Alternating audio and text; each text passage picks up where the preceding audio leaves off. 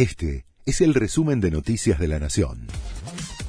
La Nación presenta los títulos del viernes 18 de noviembre de 2022. Sin anunciar su candidatura, Cristina Kirchner lanzó un discurso con fuerte tono electoral. Fue al encabezar el acto por el Día de la Militancia. La vicepresidenta reivindicó sus dos mandatos y dijo que sin ella el peronismo se dividiría. Además, habló del atentado en su contra, volvió a criticar a la justicia y exigió reforzar la seguridad en el conurbano. Alberto Fernández llegó al país tras participar en la cumbre del G20.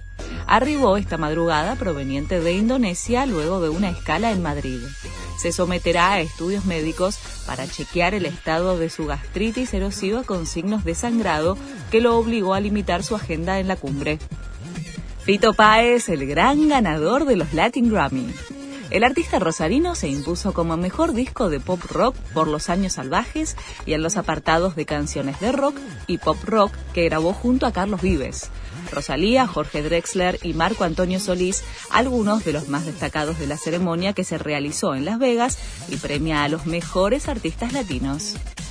Dos casas F-16 escoltaron al avión que trasladó a la selección polaca rumbo a Qatar. La delegación fue custodiada hasta abandonar el espacio aéreo nacional ante el temor que se vive en el país por la guerra en Ucrania. La decisión fue tomada por el gobierno polaco ante la tensión en la zona, que aumentó el martes tras la caída de un misil en territorio polaco que causó dos muertes. Scaloni hizo cambios de último momento en la lista para el Mundial. Luego del primer entrenamiento en Qatar, desafectó a Nicolás González y a Joaquín Correa por no estar bien físicamente y convocó a Ángel Correa y a Tiago Almada y no se descartan más cambios. El debut de la selección será el martes ante Arabia Saudita. Este fue el resumen de Noticias de la Nación.